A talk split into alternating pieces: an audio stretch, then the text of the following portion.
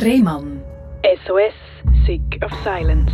Herzlich willkommen bei Rehmann SOS Sick of Silence. Das ist die Sendung, wo wir über Sachen reden, wo sich viele eben nicht getrauen, darüber zu reden, weil es vielleicht nicht etwas ist, wo an jeder Party so gut ankommt. Zum Beispiel, wenn man sagt, dass einem ein Kranker das ganze Leben zerstört hat, das ist nicht etwas, wo man, ja, wo man sich gerne dafür öffnet. Umso mehr freue ich mich, dass sich für jede neue Sendung da immer wieder über 50.000 Menschen aufmachen und sagen, doch, mich interessiert das, ich will mich informieren. Mir ist es wichtig, wie ich zum Beispiel kann reagieren kann, wenn ein guter Freund oder eine Freundin von mir in einer Krisensituation ist oder was passiert, wenn ich selber mal davon betroffen bin. Ich will niemandem Angst machen daraus, aber es besteht eine große Chance, dass du morgen aufwachst und chronisch krank bist. Mir ist das damals so passiert. Wie es bei der Jessica war, das finden wir jetzt raus. Jessica, dein Leben hat sich auch radikal verändert mit einer Diagnose, oder? Ja. CRPS Typ 2. Jawohl. Klingt für die erste jetzt gerade ein bisschen kompliziert. Was das genau ist, das willst du uns können beschreiben. Aber man kann sagen, dass du bis zu deinem 16. Lebensjahr eigentlich unbeschwertes Leben geführt hast. Ja. Wann hast du das erste Mal gemerkt, dass irgendetwas hm, ist jetzt gerade ein bisschen komisch? Ich habe ein Praktikum gemacht ähm, in einer Stiftung mit behinderten Menschen und habe in den Ferien in einem Hotel mal noch ausgeholfen und dort bei der Gartenarbeit habe ich gemerkt, dass in der Hand innen so eine Art Knollen ist, also beim Zeigefinger unten dran. Und dort habe ich dann gemerkt, wie die Bewegung fängt an weh machen und bin zum Arzt gegangen und dann äh, hat er gefunden, nein, nein, das ist nur ein Ganglio, das macht man schnell auf, rausnehmen und wieder zu und ja, ist dann nicht so gewesen. Es ist dann, ähm, während der Operation hat man dann gemerkt, dass es ähm, ein Tumor ist, wo sich um einen Nerv entwickelt hat. Und man hat dann den gesamthaft mit dem Nerv müssen, ähm, entfernen weil das Entfernen einfach so, das Wegschneiden am Nerv entlang ist nicht möglich gewesen. Und dann äh, hat man ähm, gewusst, man muss nochmal zweite Operation machen, um eine Nerventransplantation machen, also vom Unterarm in die Hand führen. Man, hat man ein Stück Nerv genommen und führt da. Die Chance, dass das funktioniert und akzeptiert wird vom, vom Körper, war 50-50 Ja, es ist dann nicht so gekommen. Also es hat es dann nicht angenommen, es hat sogar zuerst noch abstoßen. Man hat dann nochmal operieren und nachdem dann die Schmerzen nach der Operation nicht besser geworden sind, immer schlimmer geworden sind, die Hand angeschwollen ist, ähm, Beweglichkeit eingeschränkt, ja, sich eingeschränkt hat, dort, ähm, wo der Arzt gesagt hat, und jetzt nicht mehr, musst zu einem Schmerzarzt gehen. Und dort ist mir eigentlich mir ist im Moment schon bewusst gewesen, es ist sicher nicht normal. Also man hat drei, habe ich es richtig verstanden, dreimal die Hand operiert und man hat es nicht angebracht, dass die Schmerzen in den Griff gebracht werden? Nein, vor allem hat der Chirurg dann dort mal gewusst, es ist etwas nicht gut, aber er hat gut operiert, er hat seine Sache super gemacht, er hat alles, was in seiner Macht gestanden ist, hat er versucht aber das ist dann eben das Tückische vom CRPS. Es ist nicht planbar, man weiß den Ursprung bis heute nicht, man hat nur Vermutungen. Also CRPS, das bedeutet, dass der Körper auf eine Operation oder einen Unfall oder irgendeine Schädigung von den Nerven oder vom, vom, von Knochen oder was auch immer mhm. einfach soll ich mal sagen, falsch reagiert. Also nicht verkraftet, das Trauma von dem Aufprall. Ja. Oder vom Schmerz. Genau, also es tut überempfindlich reagieren. Es ist wie wenn der Alarm konstant eigentlich auf der höchsten Stufe eingestellt ist und CRPS Typ 1 oder Typ 2 ist dann halt mehr stumpfes Trauma, also ohne neurologische, oder Ner also neurologische Verletzung, also Nervenverletzung. Oder Typ 2 mit einer nachweisbaren Nervenverletzung, wie es bei mir war, okay. und man hat den Nerv ja getrennt. Weil man eine Operation gemacht hat. Genau. genau.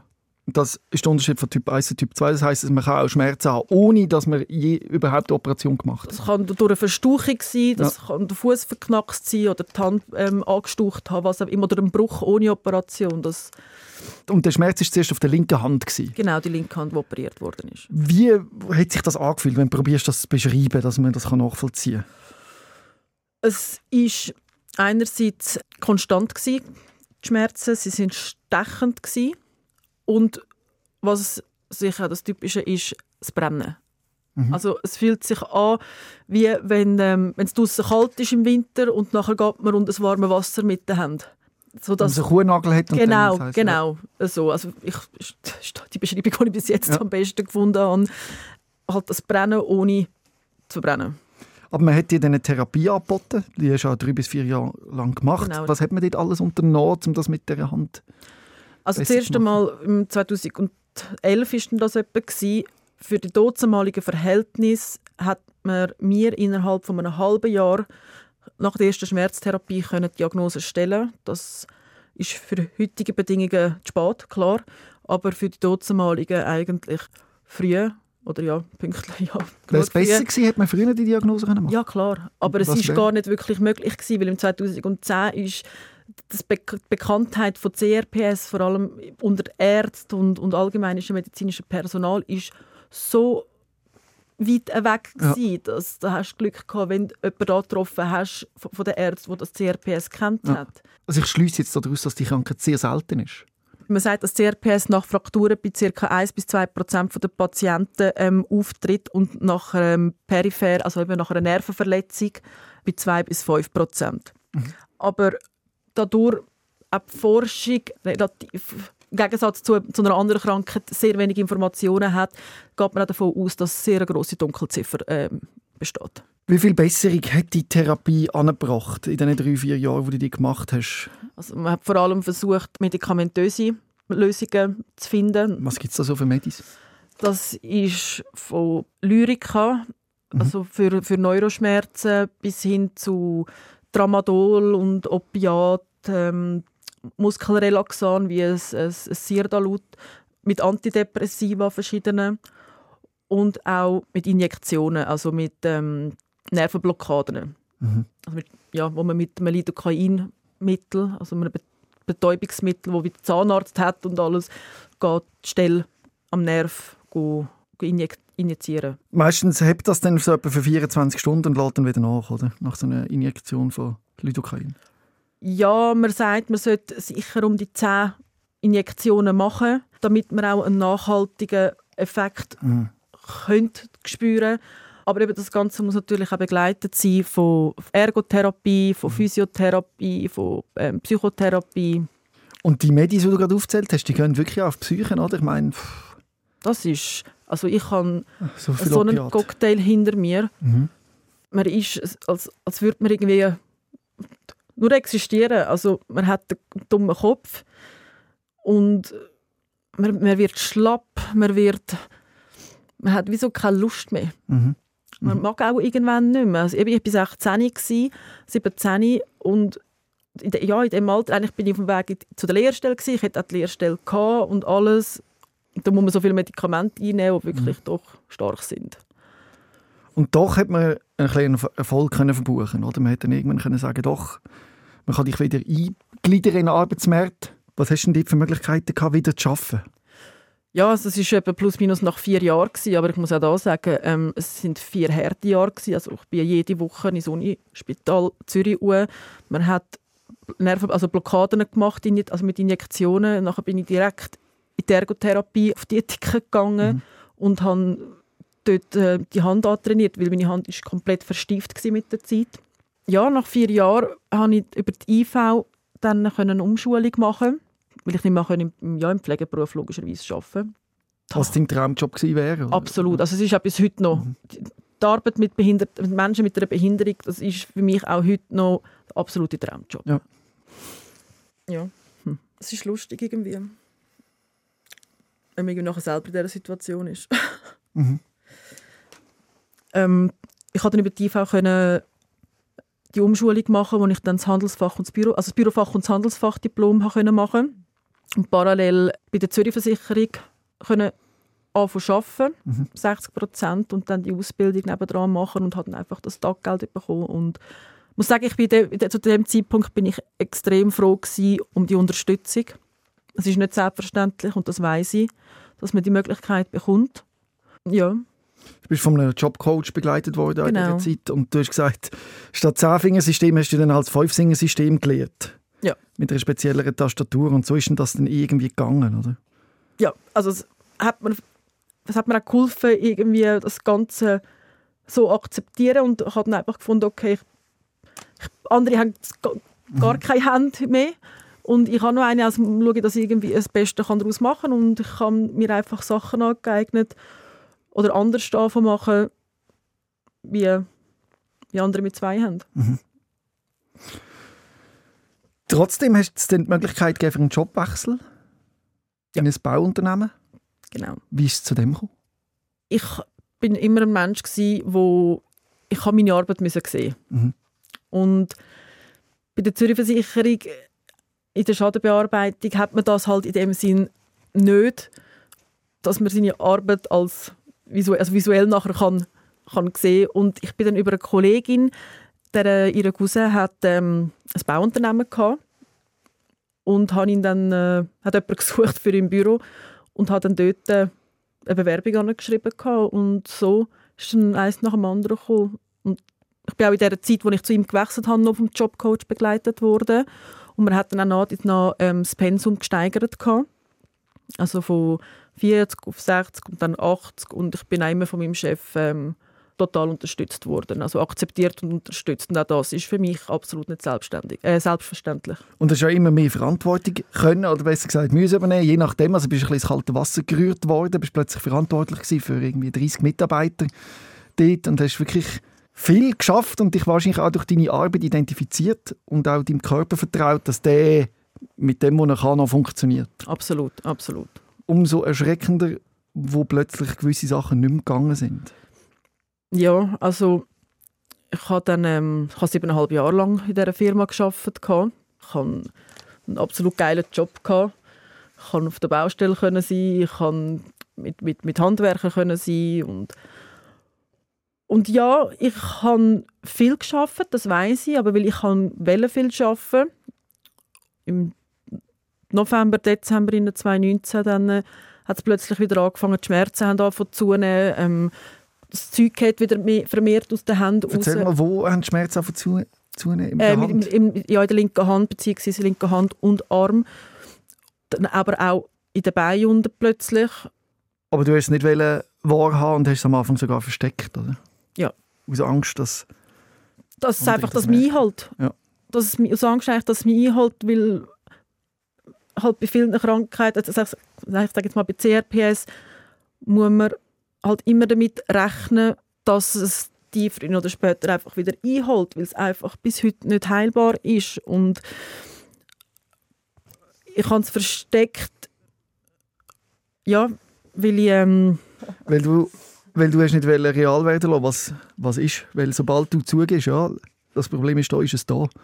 Und solange es noch kannst verstecken ist es vielleicht nicht da. so nach dem Motto aus dem Auge, aus dem Sinne eigentlich, habe ich, das ist so mein Motto eigentlich. Man will es doch nicht wahrhaben. Man will es doch nicht wahrhaben. Ja, es kann es nicht sein, wieso, wieso jetzt, jetzt ist es die ganze Zeit äh, einigermaßen gut gewesen. Gut, ich muss sagen, ich habe immer Medikamente gehabt, ich habe immer Therapie gehabt, jede Woche. Aber ähm, ich habe dann einfach aufs Essen verzichtet gehabt, mit, Wieso? mit, den Mitarbeitern, weil ich das Besteck nicht mehr richtig haben Mhm. Die Kunden haben halt nicht mehr gut essen. Ich bin dann ähm, am Abend dann halt ins Büro gegangen, wenn alle schon mehr oder weniger weg sind. Mein Partner hat dann, hat dann zuerst angefangen bemerken, dass etwas nicht gut ist, dass ich Morgen plötzlich nicht mehr so gut mag aufstehen dass das Gemüt halt einfach ein bisschen anders geworden ist. Also negativer in dem Sinn, mein Gemüt. Die Emotionen ruhiger geworden. Ja. Mhm. Wie hast du das denn deinem Chef gesagt oder hat er selber herausgefunden, dass es nicht mehr so nicht mehr geht? Nein, ich habe es dem Chef gar nicht gesagt. Ähm, ich hatte zwar sehr eine enge äh, Bindung zu meinem Chef und ich habe gewusst, ich kann mit ihm eigentlich über alles reden. Aber nachdem mein Arzt gesagt hat, dass ich wahrscheinlich für länger jetzt wird ausfallen, habe ich nicht wollen, dass ich krankgeschrieben werde über das Geschäft und, und ihr dann das Taggeld quasi nicht dann ausrichten und dann aber nicht wissen, wann und ob ich überhaupt wieder zurückkomme. Und da habe ich den Entscheid getroffen, dass ich, ähm, dass ich künde tun. Das ist grundsätzlich niemandem zu empfehlen, müssen wir an dieser Stelle noch sagen. Absolut nicht. Also mein Macht Chef weiß nicht? es auch in Zwischenzeit. Er ähm, hat es mir auch verzeiht. Lieber Gruß an Mario. Dem An dieser Sinn. Stelle nochmal sagen, äh, auch nicht alles. reduzieren, wenn es euch schlecht geht körperlich. Tun Äh, reden darüber. genau, wichtig ist, wenn ihr nämlich dann reduziert und ihren IV-Fall werden oder eben auf den Krankentaggeld angewiesen sind, wird das dann berechnet auf dem wo ihr gerade Vom letzten, auf der, ja, auf dem letzten Stand. Genau. Das heisst, äh, lieber fern, fernbleiben, als sagen, ja, 60% geht noch, weil es wird meistens nicht besser und dann ist das dann nachher euer Nachteil. Also, Also wirklich auch an dieser Stelle noch einmal, redet offen darüber, kommunizieren, da- der Arzt mit, mit dem Arzt oder der Ärztin reden, weil am Ende bringt es euch nichts, wenn ihr es für sich behaltet.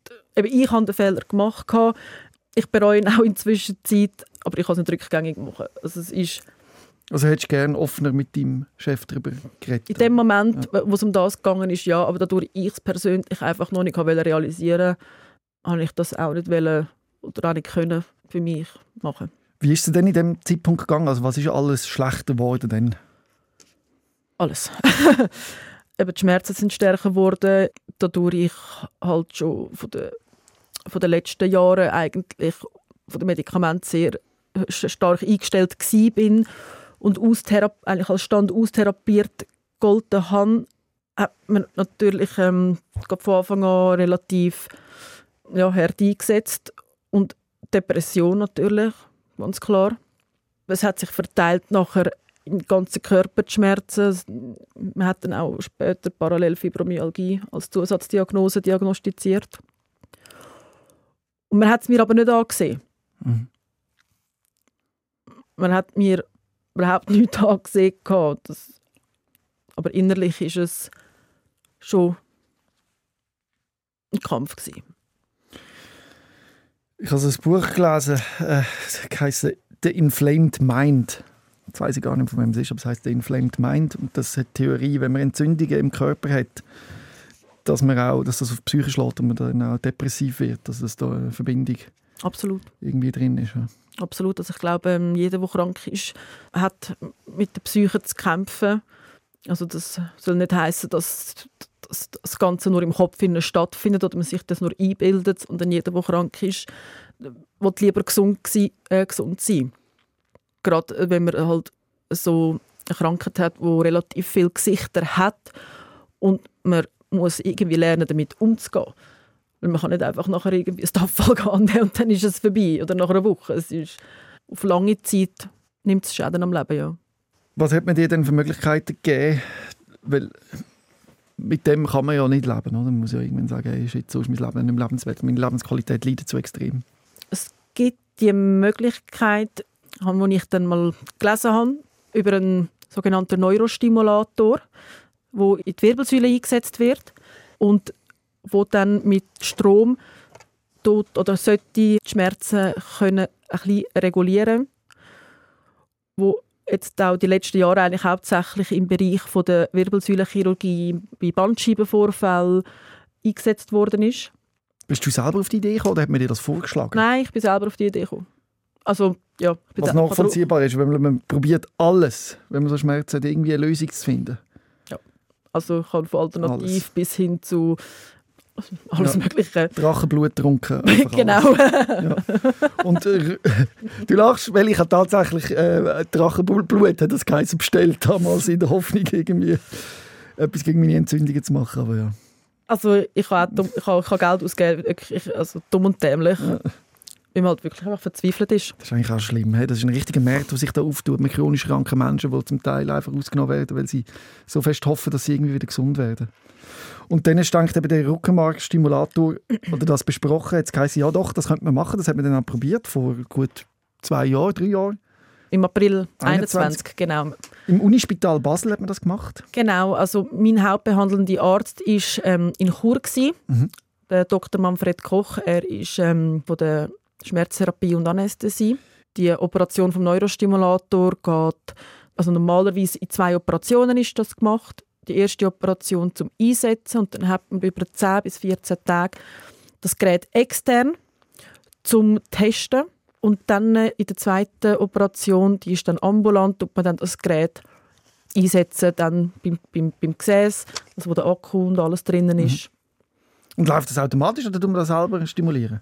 Das tut man, ähm, es gibt ein Gerät, das kann man dann über eine, über eine Fernbedienung noch zusätzlich steuern und auch ähm, die Firma, die die Geräte herstellt, tut das mit dir zusammen einstellen verschiedene Programme ähm, ausprobieren und einfach die, die, die Elektroden. Mhm. Und dann hat man das bei dir quasi installieren in deinen Körper? Man hat es Man hat es installiert. installiert, ja. Und wie ist denn das gegangen? Weißt du, wie das aussieht? Nein. ich sage das vielleicht. sag Beschreib's, genau, beschreib's vielleicht noch, dass die Hörer auch hören, wie es aussieht. Ja, ähm, jetzt sage ich es dir noch zuerst schnell. Ähm, Also ich äh, beschreibe schnell, was ich sehe. Man hat oberhalb vom, von der linken Gesäßbacke auf dem Bild so einen, so einen Akku und der ist verbunden mit einem Kabel und der sollte die ganze Wirbelsäule irgendwie versorgen mit... durch den Spinalkanal wird dann der ja, durchgeschoben in dem Sinn. Ja. Und dort dann angedockt, wo... wo der Schmerz ist. Genau, und das ist dann je nach Höhe von der Wirbelsäule deckt ähm, die Schmerzen in den Beinen oder in, im Arm, im Rücken. Und je höher du raufgehst, desto näher bist du natürlich am, also am zentralen Nervensystem. Und desto mehr kannst du abdecken mit dem Strom. Und dann gibt der elektrische Stöß. Impuls, genau. Impuls und so sollte der Schmerz verringert werden. Und das Ding muss man ja in deinen Körper installieren. Das genau, das ist eigentlich wie ein Tens einfach im Körper ja, das hat man gemacht. Genau. Und hat es geklappt? Jein. Das Problem war dann bei mir, gewesen, dass ich extrem viele Komplikationen hatte. Ich habe einerseits das Nahtmaterial abgestoßen.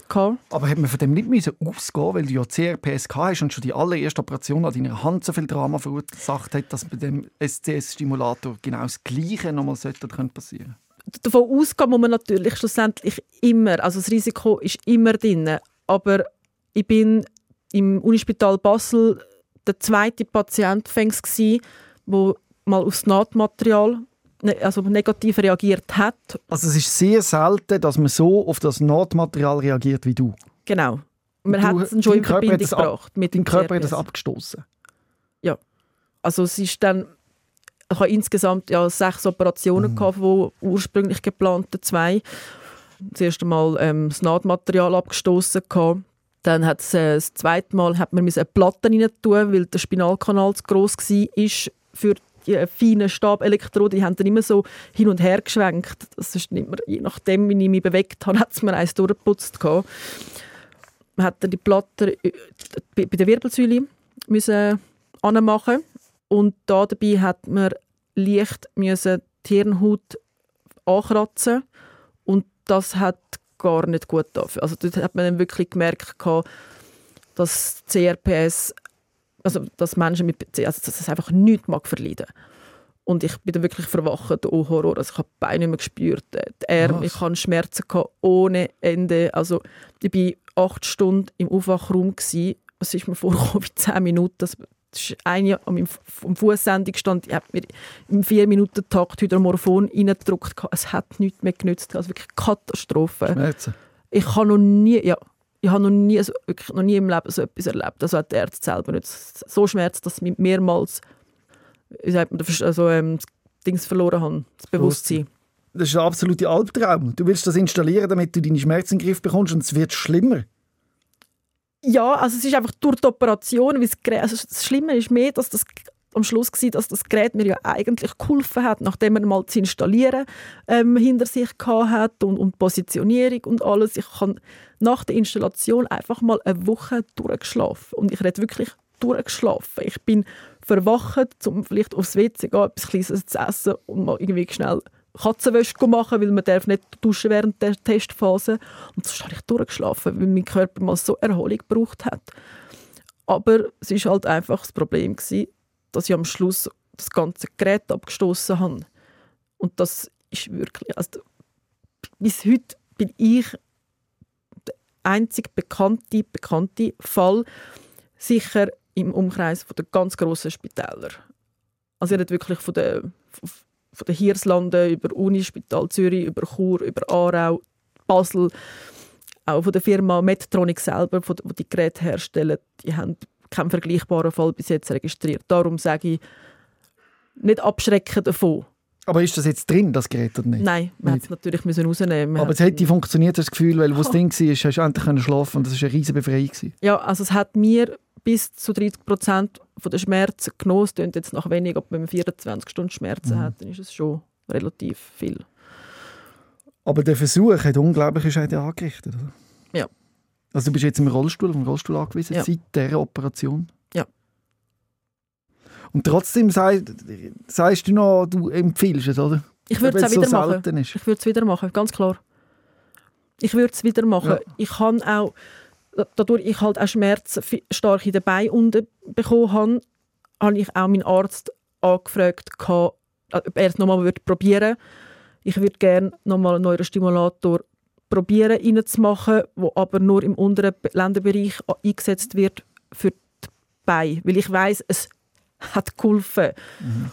Es ist aber auch wichtig, dass die Vorbereitung ist, glaube ich, das A und O. Also, dass man auch psychisch eine gute Verfassung hat, dass der Blutwert stimmt, dass man wirklich sagt, es ist kein, Mangel oder sonst irgendetwas liegt vor. Das empfehle ich auf jeden Fall. Wir wissen ja jetzt, wie es nicht sein Aber sollte. wie jetzt nochmal gemacht, meinst du? Wir müssen im Moment noch einen Wirbelsäulenchirurg finden, der es mitmacht. Und dann ist ja einfach die Chance auch wieder, dass es aber... Schlimmer kann es nicht mehr werden. Ah, nicht. Nein. Also es kann nicht sein, dass nochmal irgendwie wieder, wieder Problem bekommst, dass wieder das Ah, ja, abgestoßen klar. wird, wieder ein Theater, wieder... Klar, klar, klar kann das, das kann immer vorkommen. Das kann bei jeder Operation vorkommen. Aber ich glaube, wir wissen jetzt, äh, wie es nicht sein sollte. Ich, Ja. ich habe viel Tagebuch geschrieben. Gehabt. Man weiß jetzt, auf was dass man muss schauen muss. Aber ich, jeder, der austherapiert ist, ich empfehle es jedem, um es ansprechen mit dem Arzt. Du brauchst die Hoffnung, Ja. dass es da noch eine Möglichkeit gibt. Ja. Weil ohne das drehst du durch. Ja. Wie ist es jetzt? Also wie probiert man jetzt, die Schmerzen irgendwie in den Griff zu bekommen? Also Im Moment habe ich eine reine Opiattherapie mit dem Medikament. Was hast du alles? Fentanyl Ich hast? habe ähm, Fentanylpflaster, ich habe äh, Oxycodon. Mhm. Wie viel, darf ich fragen, wie viel Milligramm hast du am Tag? 3 mal 20 Milligramm etwa. Uh, Ja, es ist, ist eine gute Dosis und ich kann und noch also, Fentanyl auch noch. ja 50 Mikromilligramm, ja. Äh, Entschuldigung für die, für die Geräusche, die ich da mache, aber ich weiß, was es bedeutet, weil ich selber auch äh, Oxynormabhängigkeit hatte. Es ist, eben- ich habe einen riesen Respekt von, von, von Opiatmedikamenten, darum ich tue wirklich auch viel in ein äh, Schmerztagebuch schreiben. Aber ich will es noch schnell relativieren. Also in deinem Fall ist es absolut notwendig, dass du Zugriff hast zu den Opiaten, und zwar auch in, in, in, der, in der Menge, damit du einigermaßen ein Leben kannst leben. Also Lebensqualität, also eine Lebensqualität haben, also ich, dass man kann sagen, ja, man, überle man, man übersteht den Tag. Also ich Genau. habe auch einmal im Monat Schmerzinfusion aus einem Gemisch von Ketamin und Lidocain, Mhm. wo ich einmal im Monat kann in Aarau machen kann, wo mir vor allem auch ein bisschen hilft, dass das Brennen, das, das Brennen im Körper, die Schübattacken zu reduzieren. Also vor allem auch in Bezug auf die Morgenschmerzen. Also das ist eigentlich wie wenn man die ganze Zeit Grippe hat und Gliederschmerzen. So, es sind echt die Schmerzen. Es ist die, die Mhm. Hure Gliederschmerzen, mühsam einfach. die auch mit fibromyalgischen Typ Ja. sehr abgleichend sind. Gerade jetzt, wenn es kalt ist, die Wetterabhängigkeit und durch die Infusion und durch das Opiat kann man halt ein bisschen einen Pegel halten, Ja. dass sie nicht komplett durchdrehen. Ja. Und ich will das nochmal betonen, man redet ja von dieser Opiatkrise, oder? dass die Leute opiatabhängig werden und zu schnell Opiate verschrieben bekommen. Deine, das, was bei dir ist, ist eine völlig andere Diskussion. Also das kann, darf man nicht miteinander vermischen. Weil in deinem Fall brauchst du das, um einigermaßen zu funktionieren. Oder? Und man kann nicht sagen, da muss man jetzt aufpassen, da sollte man weniger Opiat geben, weil deine Lebensqualität wäre eingeschränkt. Und ich glaube, die Schwierigkeit ist es trotzdem zu jonglieren, oder? Wie viel kann ich nehmen, dass ich nicht einfach nur faul rumliege? Kontrolle ist ganz wichtig. Also die Kontrolle ist das A und O. Und zwar nicht nur alles einfach am Arzt überlassen, sondern wirklich auch die eigene Kontrolle ist sehr wichtig. Das Nachverfolgen, wie, wie sind die Steigerungen der Dosen gewesen und wie, wie geht es mir besser, was geht, wie, wie ist es schlechter und Du tust das Ach so. selber dosieren. Nein, also ich tue es mit dem Arzt immer absprechen. Aber du hast das daheim die Mittel, oder? Ich habe die Mittel Weil ich habe das daheim. Problem gehabt, ich habe ja eigentlich gewusst, wie viel Milligramm ich nehmen darf. Aber ich habe gewusst, wenn ich fünf mehr nehme, bin ich glücklicher. Ja. Geht es mir einfach besser. Ich weiß. Und dann machst du das einmal, dann machst du es wieder, wieder, dann wird es immer mehr, mehr, mehr. Und hat man so viel Selbstkontrolle, das richtig zu dosieren? Kann man das überhaupt? Können ja. Also ich kann es nicht. Können. Ähm, können ja, wie, ob es einfach ist, nein. Wenn man selber merkt, man verliert die Kontrolle oder hat Angst, die Kontrolle zu verlieren, dass man wirklich mit dem Arzt sicher direkt reden tut und ich empfehle es sowieso für jeden, der Schmerzen hat, einen Psychiater oder eine Psychiaterin oder einen Psychologe oder Psychologin zu haben, wo man einfach die Sachen kann ansprechen kann. Man einfach auch begleitet wird Ich habe einfach Angst, wenn ich es anspreche, dass es jetzt reduziert. dass ich es nicht mehr heimnehmen oder dass ich es nur noch äh, mit Abgabe vor Ort darf und so. Und ich habe halt innerlich Ich denke weniger, weil ich, ich glaube, es ist, es ist extrem wichtig, die Vertrauensbasis zwischen Patient und Arzt.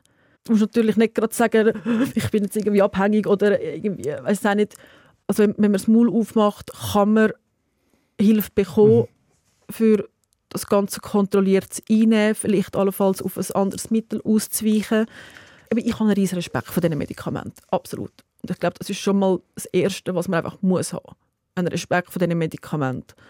Weil es ist nicht ohne. Das macht vor allem den Körper abhängig. Ob man jetzt im Kopf auch abhängig wird, ist das eine. Aber es macht vor allem den Körper abhängig. Und darum sollte auch, wenn man mal wenn man die Geist sagt, jetzt hat die Schnauze voll, ich will aufhören mit dem, dass man das wirklich mit dem Arzt anspricht und ausschleichen tut und keinen kalten Entzug macht, weil mhm. da machst du dem Körper keinen Gefallen. Und das Schlimme ist ja, man denkt, ich schleiche jetzt das aus, aber wenn du jetzt das ausschleichst, der Nullpunkt ist eigentlich noch schlimmer. Also noch schlimmer. Schlimmer als mit Opiat. Also es macht keinen Sinn, oder? Ich glaube, ich habe manchmal so eine Phase gehabt, die letzte war erst gerade im Sommer, gewesen, wo ich eben auch das Gefühl habe, ich betäube mich mhm. völlig mit Opiat. Also ich habe nicht mehr als Dosis genommen, aber ich habe das Gefühl, ich betäube mich und habe dann angefangen zu reduzieren mit dem, mit dem Oxycodon. Also mhm. ich habe das Oxycodon wirklich nur noch dann genommen, wenn ich es nicht mehr ausgehalten habe.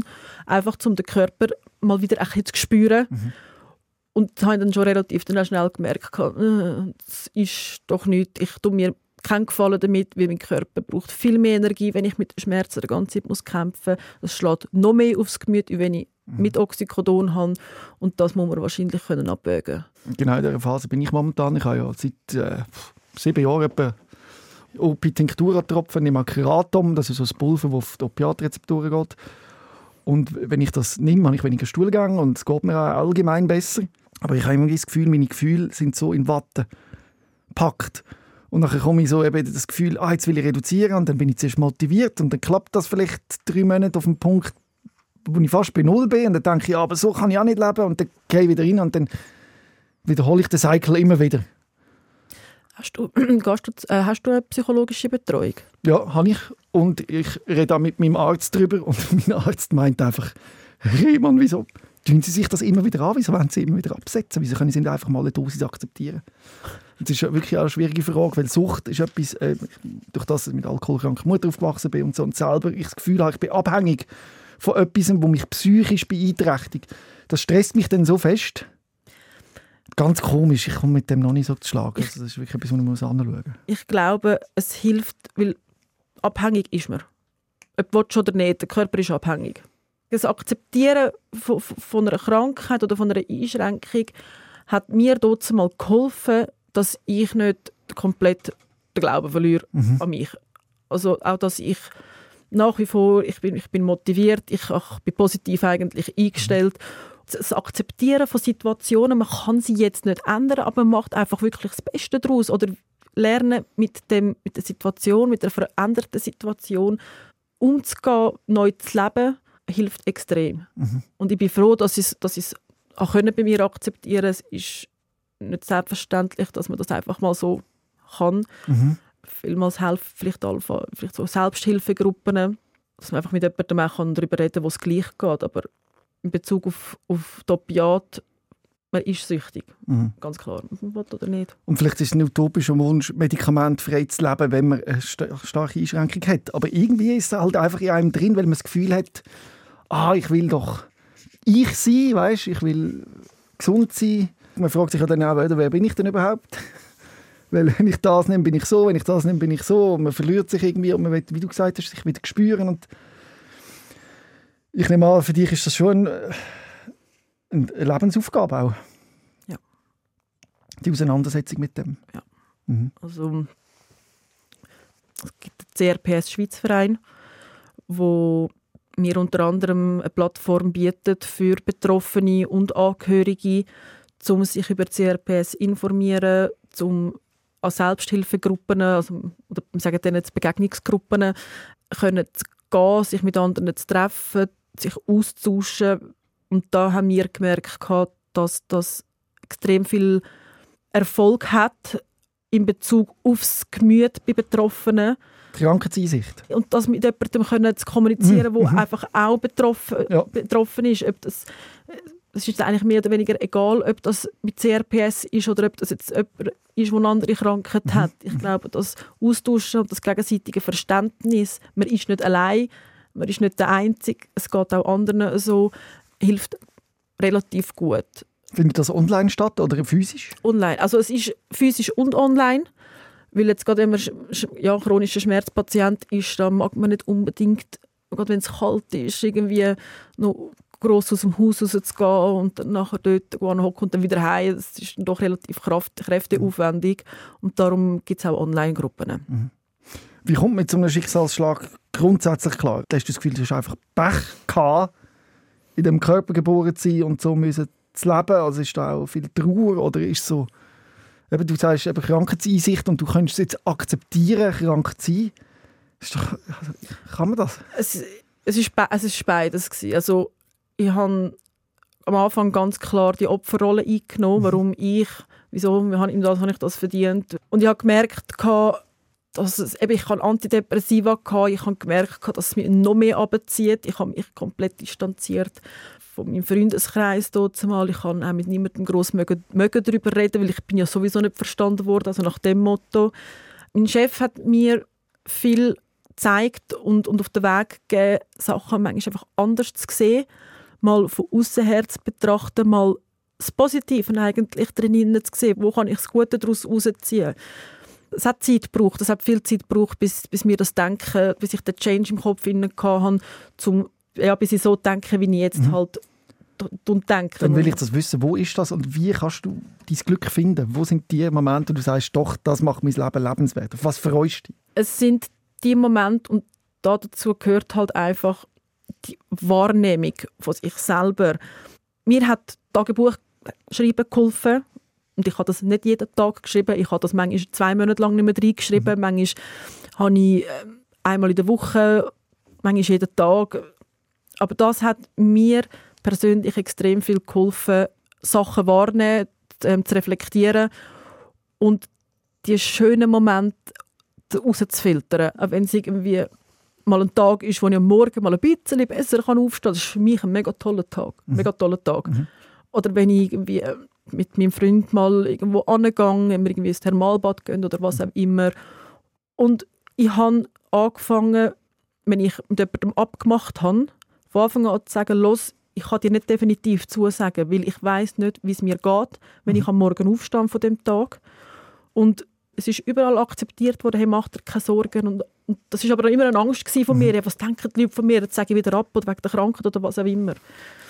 Ich kann es. Und das Schlimme ist ja das Gefühl, man will ja unbedingt und kann nicht und ist so enttäuscht über sich selber, dass man nicht kann. Und das Schlimmste ist nachher, wenn das Gegenüber das Gefühl hat, man will nicht.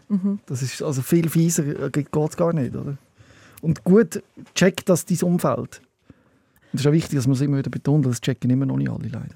Es gibt vereinzelte, aber ich denke, der größere Teil kann damit umgehen. Ist für beide Seiten schwer. Aber man darf halt nicht erwarten, dass der Gegenüber dich versteht, weil er kennt die Situation nicht. Als ich selber. Das Ziel muss ja eigentlich sein, in dem Wirkungsgrad, wo du hast, also dort, wo du kannst funktionieren, in dem glücklich zu sein, oder? Deine Skills eigentlich wirklich, ähm, ja, In dem Bereich, wo du noch kannst funktionieren. Und ich glaube, traurig wird man vor allem dann, wenn man probiert, Sachen zu machen, die halt einfach nicht möglich sind. die kommen auch immer wieder, aber die hat man doch auch im normalen Leben. Mhm. Es gibt überall, also im normalen Leben, wenn du gesund bist, hast du Punkte, wo du ankommst, wo du dich aufregst und denkst, wieso geht das jetzt nicht? Und ich glaube, diese Sichtweise hilft mir, das Ganze eigentlich zu ertragen. Also Ja. Es klingt zwar mega brutal zu ertragen, aber ich merke auch sehr selber, mein Energielevel ist unter Null. Also ich kann auch nicht mehr als irgendwie einen Termin am Tag haben, nachher bin ich fladen. Ja. Am Morgen muss man gar nichts von mir wollen eigentlich. Also ich muss auch sagen, heute, Ja. ich habe extrem Mühe gehabt, da gibt's wirklich, ist richtig eine Planung Aber du dahinter. machst es sehr gut für das. Also, Wann stehe ich am Morgen auf, dass ich morgen Medikamente kann nehmen Mhm. kann, dass die Wirkung dann so und so anhaltet. Und das, das Management, das ist auch für mich nicht einfach. Mhm. muss immer schauen, was mache ich jetzt heute. Da immer zu viel aufs, da will immer zu viel aufs Mal machen und am Schluss mache, kann ich dann gar nichts mehr fertig machen und dann bin ich auch wieder fladen. Aber das ist schon deprimierend. Mhm. Weil ich halt vorher doch als Bauleiterin halt wirklich unterwegs war. Ich hatte immer viel gerne. Power gehabt und mir fehlt das grausam. Mhm. Also das Schaffen, das, das gebraucht werden, eine Aufgabe zu haben, das fehlt mir extrem. Aber wie sieht ein glücklicher Tag aus in dem, was dir heute möglich ist? Also so einen, äh, so einen normalen Tag, wo du sagst, so bin ich eigentlich zufrieden, so kann ich leben. Das ist eine schwere Frage. Ja. Zum Tag, wo du findest, so ist es erträglich.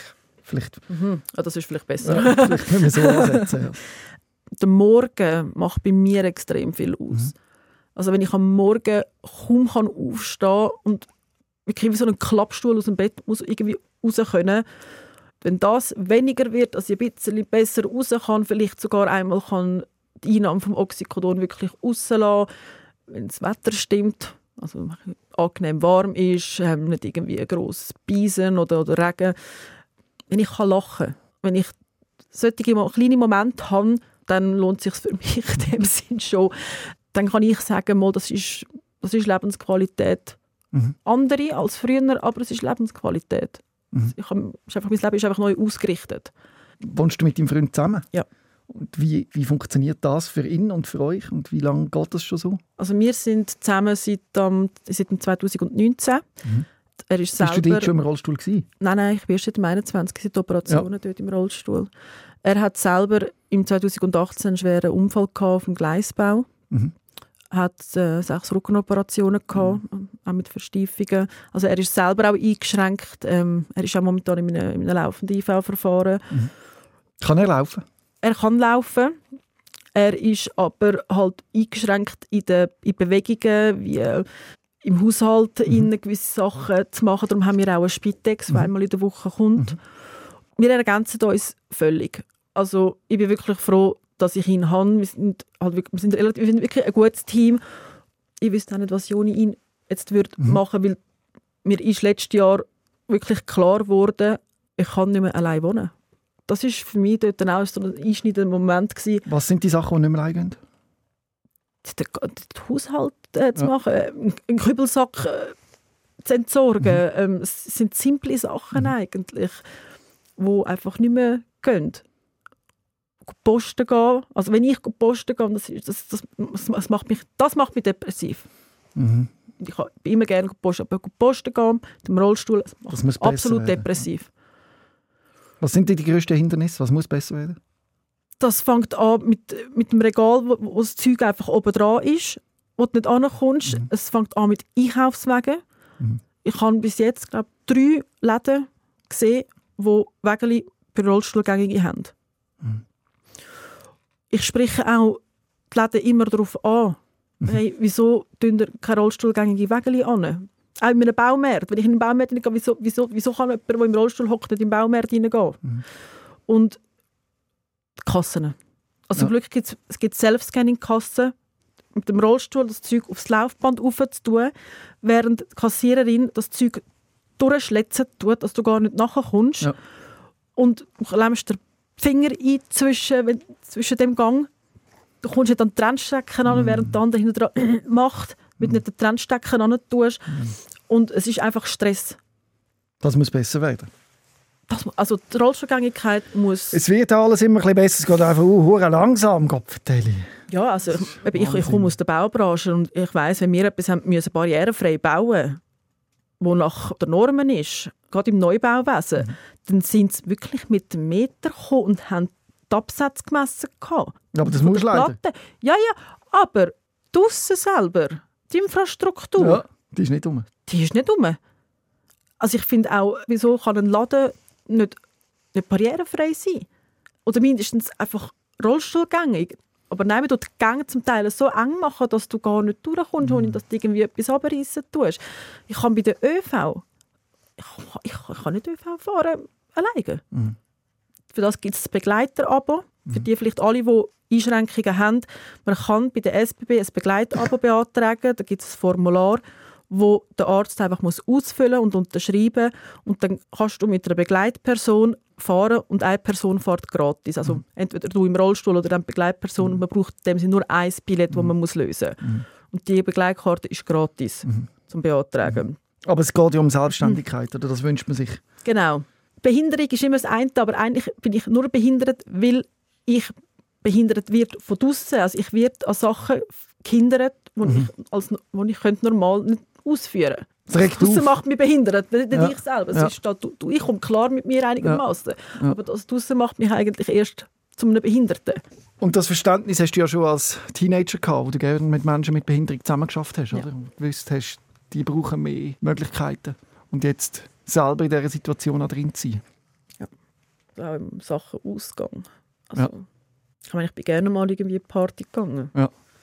Und schon gar nicht jetzt mit dem Rollstuhl wirklich rein. Ja. Ich habe jetzt auch ähm, Zürich Festival habe ich im Sommer angeschrieben und gefragt, wie das ist, mit, mit, wenn man im Rollstuhl ist, Ja. ähm, weil ich gerne einen, einen Act gesehen hätte. Haben nicht alle Open-Air-Rollstuhlgängige Bereiche? Nein. Ja, Also ja, sie haben vielleicht irgendwo eine Plattform, ja genau. aber das Zürich Open Air, wo ich die angeschrieben habe, auch wo das es, eben wie das, das läuft, auch mit den Tickets und Ja. alles, hat es geheißen, ja, ich, es gäbe bei der Mainstation gäbe es so eine Plattform, wo man mit dem, wo, die Rollstühler in dem Sinn an Ja. können. Und zu Essen- und Getränkeständen ist nur teils Rollstuhlgängig. Campingplätze, also Übernachtungen, gar nicht. Ja. Kannst du gar nicht. Also du bist angewiesen auf eine Begleitperson, ganz Mhm. klar. Zahlst aber den vollen Preis wie jemand, der alle Stage, also Stage kann besuchen Mhm. dort kann übernachten, alle Getränke und Essmöglichkeiten kann Mhm. nutzen und allein kann gehen. Also ich zahle den gleichen Preis, plus zahlt den gleichen Preis auch meine Begleitperson, die ich, ich brauche. Und dann wie gesagt, ich darf, könnte nur die Mainstation nutzen. Und ich habe die angeschrieben, gehabt, ich habe ihnen gesagt, gehabt, dass ich Leute auch kenne, die mal würden auch so einen Plan anschauen, so eine, so eine Veranstaltung, ähm, sagt man, so einen Lageplan Mhm. Bezüglich der Barrierengängigkeit. Aber das ist schon etwas, Wo man noch was viel ich Luft nicht verstehe. Und das macht mich persönlich, das sind so Themen, die mich und mir einfach extrem Wut auslösen. Verstanden, ja. Wenn ich, so, weil ich jetzt im Rollstuhl bin, ich bin 31, ich wollte gleich mal gerne wieder in den Ausgang gehen. Ja. Aber man geht automatisch davon aus, dass, dass, dass Menschen, die eine Beeinträchtigung haben oder Schmerzen haben, dass sie automatisch kein Leben mehr dürfen haben. Mhm. Und das ist Schlimm. mehr so das. Und dann zieht man sich logischerweise zurück. Gibt es auch ein gutes Beispiel? Gibt es eins, wo du kannst sagen, dort haben sie es begriffen, dort war es gut. Gewesen. Das ist noch schwierig, jetzt musst du lange überlegen. Mhm. Mhm. Die anderen fallen dir gerade viel mehr ein, weil es wahrscheinlich einfach in einem absoluten Ungleichgewicht ist. Es gibt, ähm, wie heißt der, ähm, Space 2.0, glaube ich, der Club Zürich, wo wir letzte, das ist ja schon zwei Monate her, wo wir eingeladen waren. sind. Also die Security hat klar geholfen, es geht einmal einfach voll Stegen durch ab, aber die Security ist mega hilfsbereit und hat halt dann geholfen, das Zeug äh, mit abtragen, alles, aber man kommt sich trotzdem hure doof vor, Mhm, mhm. weil man einfach extrem angelotzt wird. Aber immerhin hat man es dort probiert. ich denke, man, man würde das wahrscheinlich überall machen, aber das ist ja eigentlich mehr eben genau die das, was man nicht will. Also auch wenn man irgendwo nachher aufs WC will gehen Mhm. will, kannst du schon wieder vergessen. Da braucht es noch viele bauliche Veränderungen. Auch eben die ganzen Bahnhöfe, die ja noch nicht wirklich barrierefrei sind, die ja eigentlich jetzt langsam sollten sein. Also ich komme wirklich vom tiefsten Aargau hinten. Ja. Unsere Bahnhaltestellen sind unter Führung einmal das Loch durch ab Ja. und einmal wieder das Loch durch auf, eine, eine, auf der anderen Seite und du hast keinen Lift. Und klar ist es kein Stegen, es ist eine Ra- eine Rampe, aber Kommst nicht durch. wie, komme ich mit dem, wie soll ich allein mit dem Rollstuhl rauf? Da, da, da bin ich nach drei Metern schon kaputt. Ja. Hm. Und hat nicht jeder einen elektrischen Rollstuhl. Ja. Also ich habe jetzt noch separat elektrische Räder, weil ich halt einfach in der Hand eingeschränkt Ja. bin, aber nicht jeder. Ah. Eben, dann ist man behindert und wird noch behinderter gemacht von der Gesellschaft. Exakt. Das ist ja einfach regt auf. Es- Aber umso wichtiger, dass man die Stimme regelmäßig hört. Mir ist es halt eigentlich wirklich auch wichtig, den Leuten zu sagen, dass sie einfach müssen selber auch agieren. Bei mir ist es so, ich habe ein Team aus Ärzten, aber das habe ich nicht einfach gestellt bekommen. Die Zusammenarbeit habe ich angesteuert. Das heißt, wenn ich bei einem Arzt war und der hat einen Bericht gemacht, dann habe ich den Bericht automatisch auch allen anderen Ärzten geschickt. Es ist halt einfach auch wichtig, dass man an einem Arzt, dass man selber ein bisschen auf sich hören, wie es einem geht, was für Veränderungen das man hat, wie man jetzt gerade einen Medikamentenwechsel hat, dass man klar kann Auskunft geben kann. Und nur so kann ein Arzt auch gezielt eine Behandlung ansteuern, wenn man einfach nur sagt, nein, es ist nicht besser geworden. Also die Eigenverantwortung sprichst du an.